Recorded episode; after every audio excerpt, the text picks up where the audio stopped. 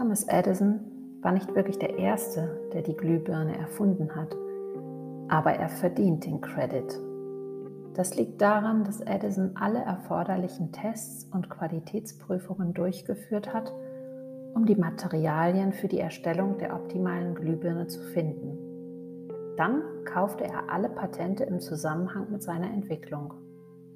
Edison und sein Team testeten buchstäblich tausende verschiedener Materialien, um diejenigen zu finden, die am hellsten und am längsten brennen würden.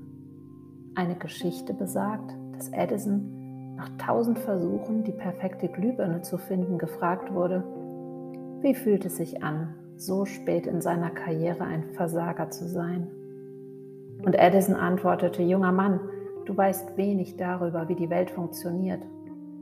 Wo man nach tausend Versuchen ein Scheitern sieht, sehe ich, dass wir einer Lösung viel näher gekommen sind.